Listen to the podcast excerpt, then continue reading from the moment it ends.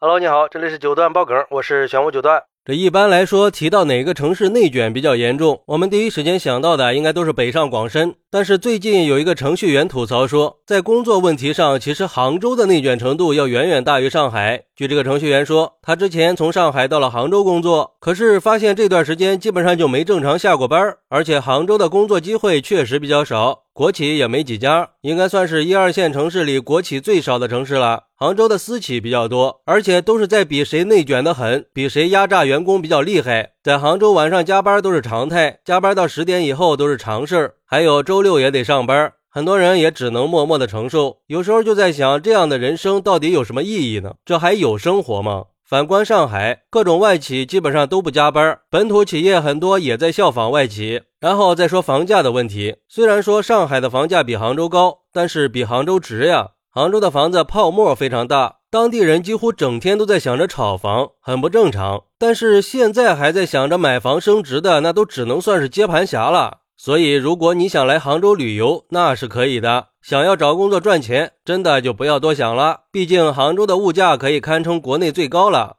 还真是杭州的物价是真的高啊，而且也确实内卷严重。毕竟杭州的互联网企业比较多嘛。而对于这种情况，有网友认为。杭州真的是个离奇古怪的城市，尤其是 G 二零以后，连本地人都在吐槽房价翻番，而且那些有房的本地人确实非常热衷于投机炒房。作为一个杭州本地人，我都想逃离了，更别说那些外地人了。可以想象一下，在杭州的保姆一个月有八天休息，月薪至少要八千，带娃的话会更高。想想香港的菲佣月薪才五千港币，广州的保姆月薪也不过四千左右。公平的说一句，虽然我是杭州人，也有房子，但是我还是觉得在上海会比较轻松一点儿。如果拿来比较的话，那几乎就算是没有压力了。在杭州是真的可以卷到失眠的，真不是一般人能长时间待下去的。很怀念以前的杭州啊。不过也有网友认为，这也不是普遍现象，在杭州月收入五六千的打工族也不少啊。这些人也没有几个抱怨杭州活不下去的呀。真正觉得杭州内卷严重的，都是那些眼高手低的人，就想着收入不能低，待遇不能差，可是能力和责任心就不敢恭维了，根本就没有他们说的那么夸张。我是二零零五年到的杭州，当时我老公还说五年时间让我有房有车，我当时还没当回事儿，结果不到五年的时间就全部实现了。我女儿也是在杭州读的书，一直到高一才开始花钱，前面都不用钱的，也没有参加过任何。课外培训和私教，大学毕业还去了英国读到硕士毕业，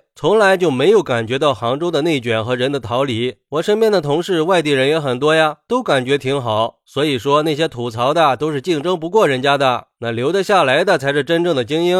这就是优胜劣汰，不管在哪儿，机会都是均等的。有能力的留下来，适应不了的就回去呗。其实吧，我也待过几个大城市，不过我觉得杭州是让我最没有留恋的地方。要说留恋，就只有那些美景。二零一九年的五月十号，我在阿里举办的一次集体婚礼的现场，亲耳听到了马云说出了“九九六”的概念。当时我就感受到了杭州的内卷。其实去杭州之前，我一直都觉得杭州是个风景好又发达，而且压力会相对比较小的宜居城市。但是实际上，不管是从就业还是从买房来说，杭州的内卷程度真的不亚于一线城市。因为在机会接近一线城市的同时，杭州也给了我们更大的压力。我觉得，对于追求奋斗的人来说，杭州可能是个梦想之地；但是对于那些在北上广卷不动的人来说，杭州绝对不是一个可以让你躺平的地方。毕竟，不只是北上广不相信眼泪啊！事实告诉我们，杭州同样也不相信眼泪。不过，虽然杭州的内卷不是假的，但是它是片面的，它只代表了杭州的一面而已。杭州还有很多个面呀，会呈现出不一样的姿态。而且，这种情况在任何一个大城市都是一样的。毕竟，在杭州有很多行业也是没有那么卷的，也有很多人的日子过得很惬意、很舒服。